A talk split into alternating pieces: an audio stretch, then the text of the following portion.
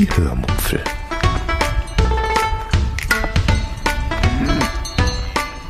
Aus dem Tagebuch einer Allgäuerin.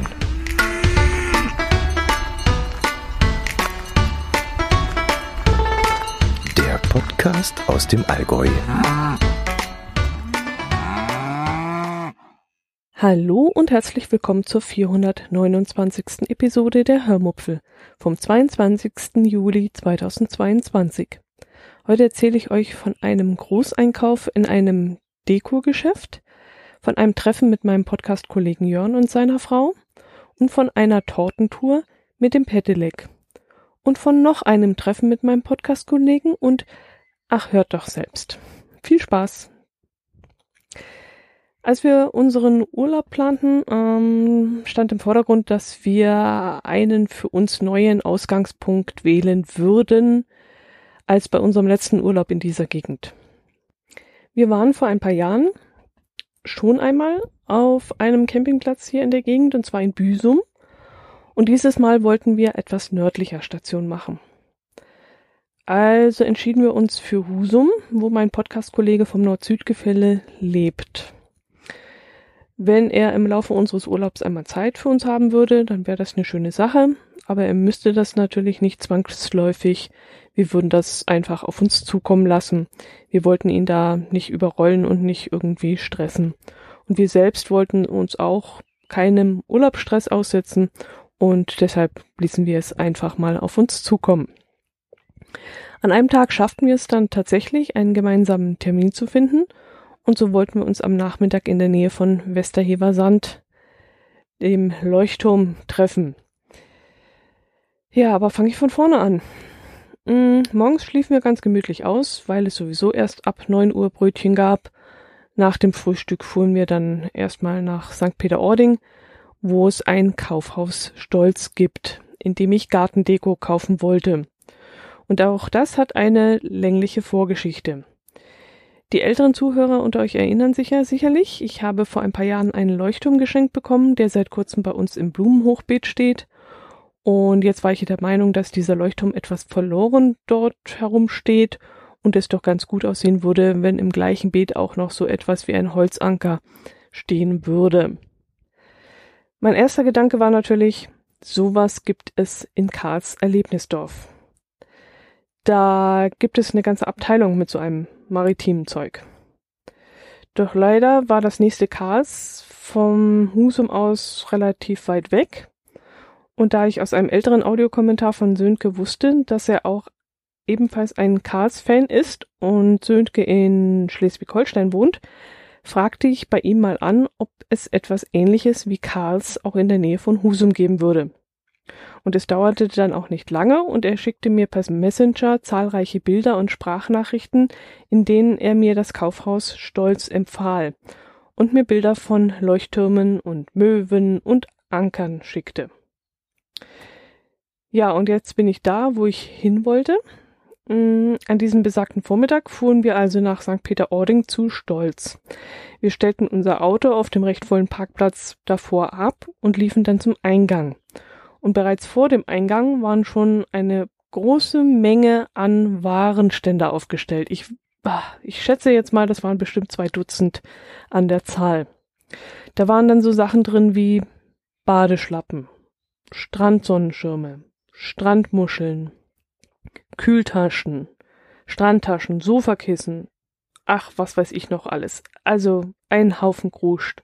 Und einige äh, Dinge davon waren mit irgendwelchen maritimen Aufdrucken und Stickereien versehen mit, ja, hauptsächlich mit Ankern.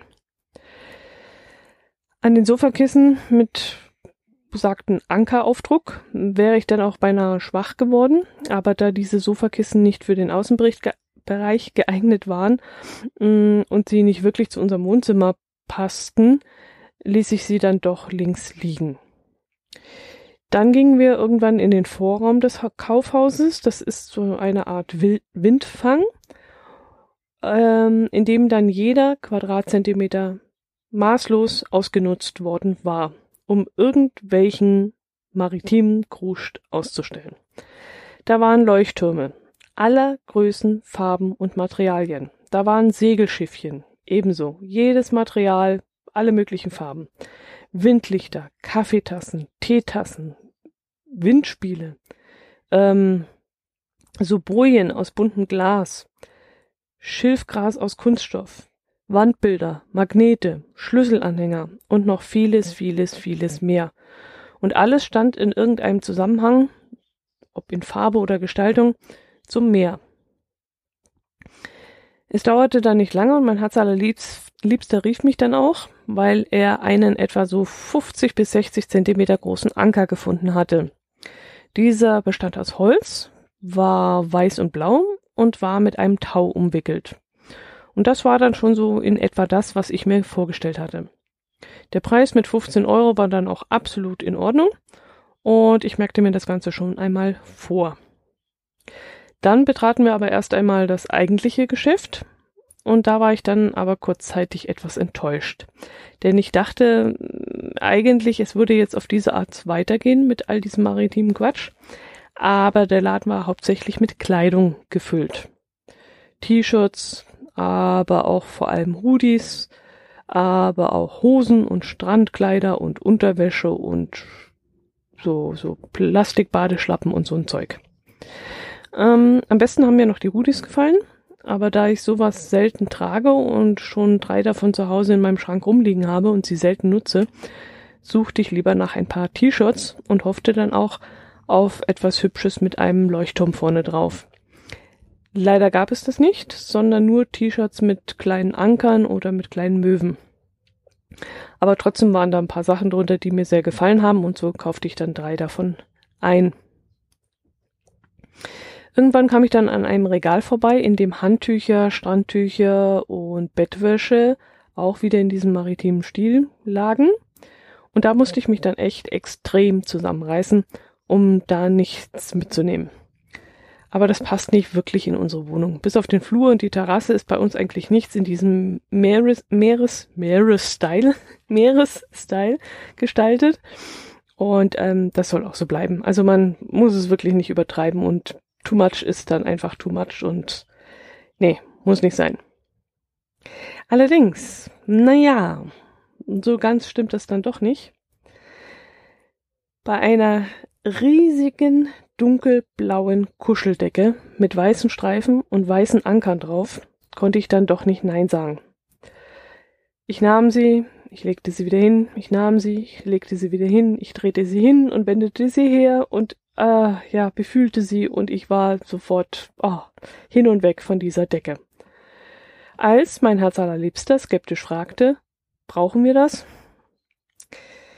Und da antwortete ich dann, brauchen brauchen wir das natürlich nicht. Aber haben will ich das. Und zack landete die Decke dann in unserem Einkaufskorb. Als wir dann wieder in den Vorraum gingen, um den Holzanker zu holen, fiel mein Blick dann auf eine große Kunststoffmöwe, die auf einem Kunststoffpfahl saß. Und die guckte mich an, als würde, mir, würde sie mir sagen wollen, nimm mich mit, ich gehöre hier nicht her, ich muss ins Allgäu, ganz unbedingt muss ich ins Allgäu, da ist es viel schöner als in diesem flachen Schleswig-Holstein. Aber dieses Ding hatte zwei Nachteile. Erstens war es nicht ganz billig und zweitens schrammte dieses Vieh haarscharf am Kitschigsein vorbei. Also rief ich mein Herz allerliebsten, um seine Meinung zu hören, welches von den beiden Dingen wir nehmen sollen, Anker oder Möwe. Und er meinte dann, wenn dann beides. Äh, nö, so war das eigentlich nicht gedacht gewesen. Entweder oder und nicht und. ich wollte unser Blumenhochbeet ja nicht künstlich überladen und dadurch kitschig machen. Und ich fand das einfach zu viel. Ich habe ja vorhin gesagt, too much is too much und das war mir dann nichts. Aber mein Herz allerliebster blieb dabei. Er meinte, das Hochbeet sei ja groß genug und ich soll beides nehmen.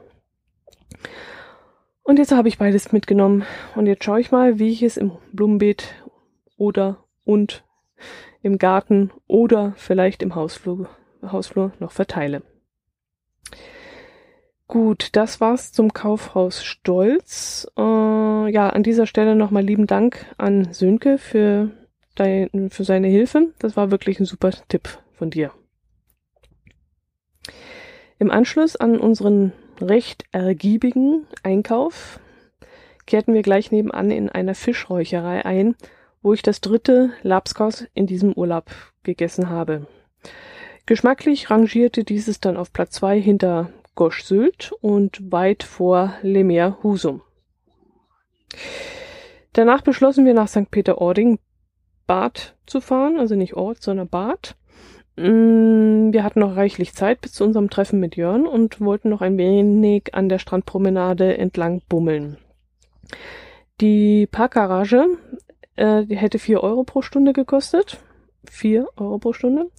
Was ich nicht bereit war zu bezahlen. Also suchten wir uns einen Parkplatz in der Shoppingstraße, die läuft da parallel zum Strand, wo man mit Parkscheibe eine Stunde kostenlos stehen konnte. Da war dann auch noch reichlich Platz frei und man hätte zwischendrin durchaus, also auf dem Rückweg vom Bummel in die andere Richtung hätte man da locker noch einmal umpacken können, wenn man das gewollt hätte. Dann spazierten wir zur Seebrücke, die aber leider nur mit Kurkarte zu betreten war. Und ähm, die Kurkarte hätten wir vor Ort lösen können, die hätte dann aber drei Euro pro Person gekostet. Und das wollten wir eben nicht ausgeben. Wir waren schon auf gefühlt eine Million Seebrücken und da müssen wir nicht auch noch auf die in St. Peter-Ording. Stattdessen schlenderten wir dann zum Musikpavillon rüber, wo ich folgende Aufnahme mit ein bisschen Atmo für euch gemacht habe.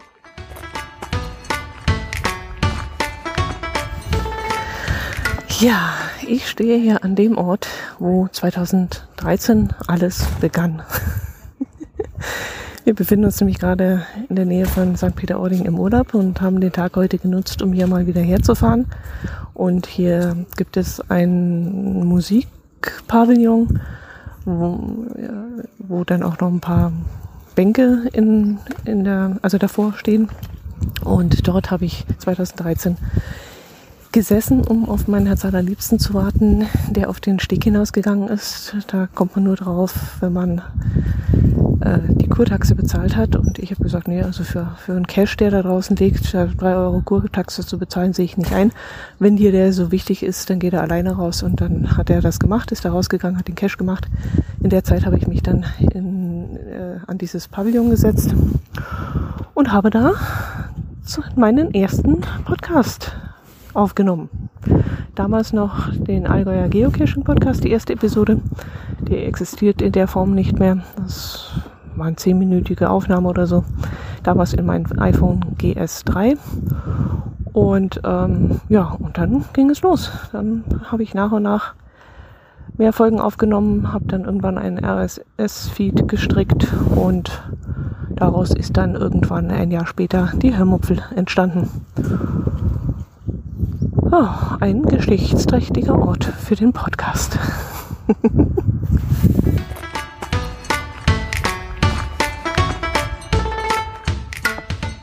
ja, da bin ich also zum Ursprung meines Podcasts zurückgekehrt. Allerdings habe ich das Jahr falsch gesagt. Ich saß im September 2012 dort an dem Pavillon und startete dort direkt mit dem Allgäuer Geocaching Podcast und circa ein Jahr später, nämlich im Oktober 2013, fing ich dann parallel dazu mit der Hörmupfel an. ja, witzig. Alles fing also in St. Peter-Ording an. Gut, ähm, nach unserem Spaziergang kehrten wir dann zum Auto zurück Zuvor hatte ich mir noch einen Strohhut gekauft, weil ich nicht immer meine, mein Baseball-Cappy tragen möchte. Und dann fuhren wir zu einem Restaurant in Westerhever, um uns dort mit Jörn und Gesche zu treffen. Wir aßen dann eine leckere Torte, tranken einen Kaffee und fuhren dann relativ zügig zum Parkplatz in der Nähe des Westerhever Strands. Von dort aus spazierten wir dann zum Deich, darüber hinweg und in einem rechten Winkel zum Leuchtturm Westerhever Sand der leider nicht begehbar war. Man kommt da also leider nicht hoch. Was den Leuchtturm allerdings so besonders macht, ist die Tatsache, dass dieser Turm seit 2005 auf der 55 Cent Briefmarke drauf ist bzw. war. Und ich bin seitdem schon immer mal und ich wollte schon immer mal seitdem dorthin. zu diesem Turm. Allerdings, und jetzt kommt's, ähm, als wir auf dem Rückweg waren und ich plötzlich diese markante Weggabelung vor uns sah, die so im rechten Winkel verläuft, fiel mir dann plötzlich ein, dass ich tatsächlich schon einmal dort an diesem Weg gesehen gewesen sein muss. Und nach ein wenig gegenseitigem Nachdenken fiel uns dann ein, dass mein Herzallerliebster und ich am Anfang unserer Beziehung mal ein paar Tage in St. Peter-Ording in einer Ferienwohnung verbracht haben und dort auch ein Fahrrad gemietet hatten. Und mit diesem Fahrrad haben wir damals einen Ausflug zu dieser Weggabelung gemacht, die ich jetzt eben dort wiedererkannt habe.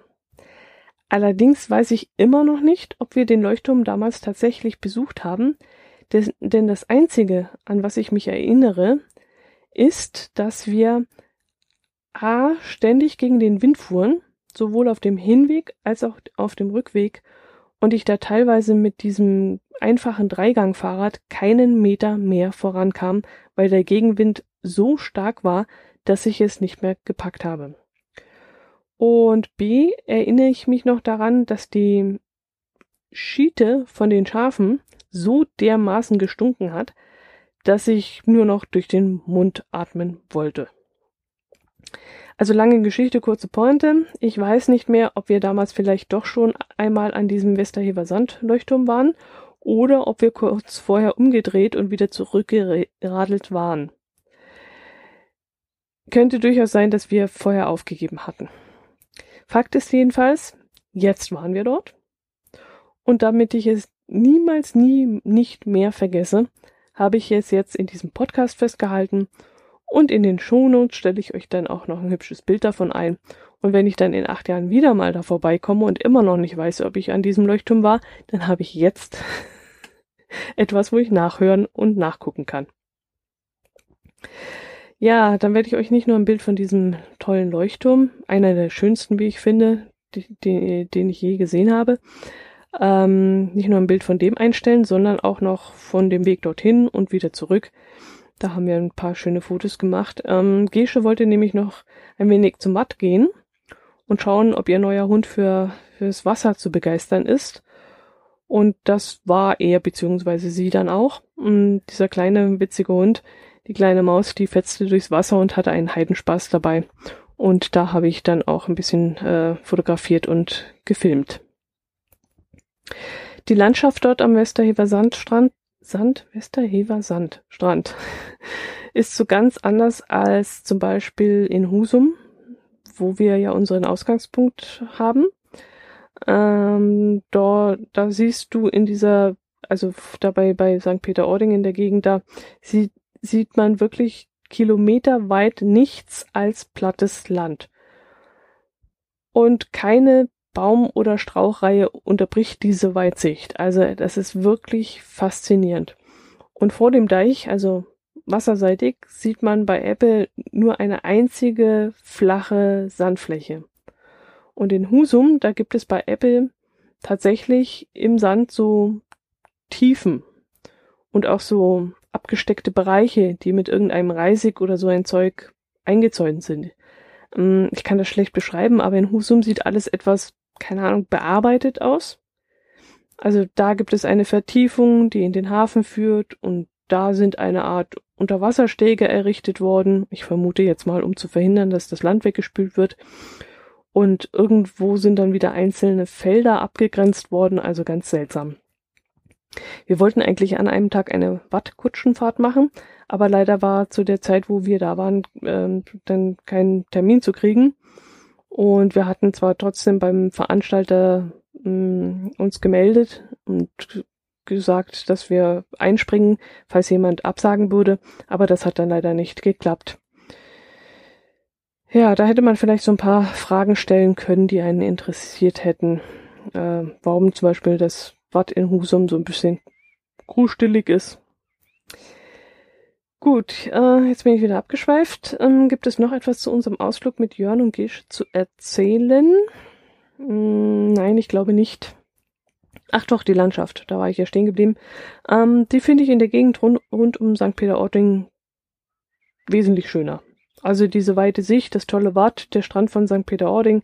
Ich glaube, beim nächsten Mal würden wir dort unseren Ausgangspunkt hinlegen. Das äh, liegt uns einfach mehr. Aber nächstes Mal, ja gut, nächstes Mal geht es erstmal wieder an die Ostsee, das steht schon mal fest.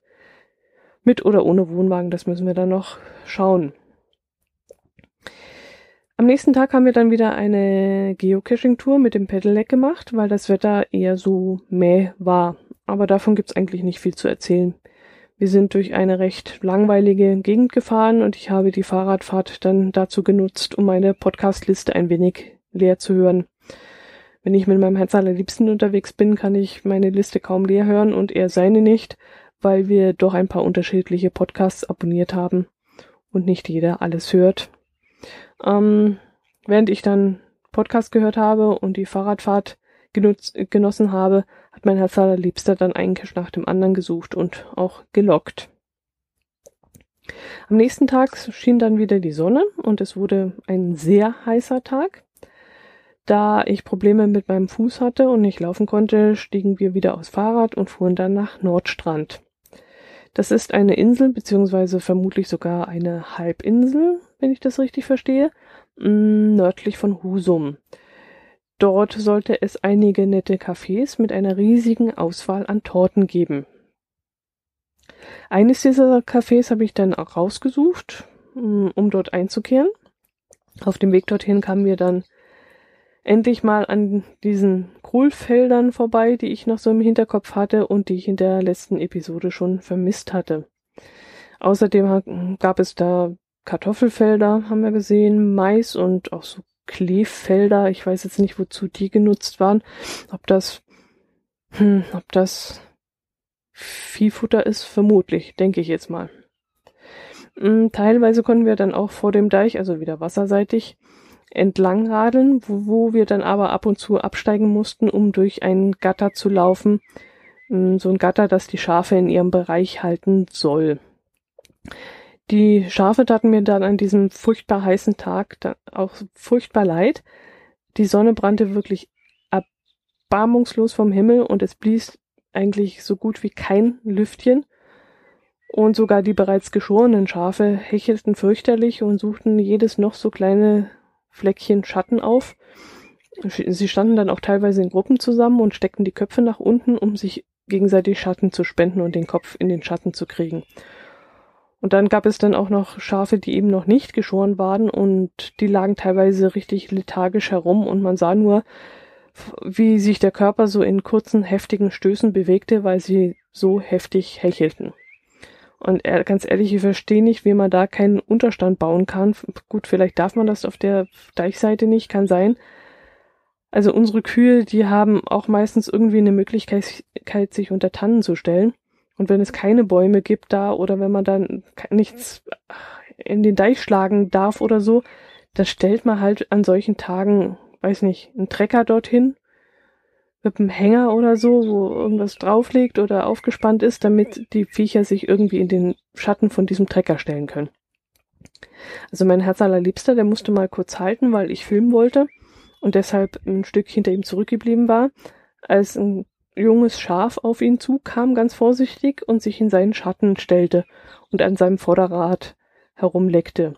Und das war wirklich, also es sah so erbärmlich aus, als es sich so ganz vorsichtig und ängstlich zu ihm hinschob, nur um in seinen Schatten gelangen zu können. Also es war wirklich oh, traurig anzusehen.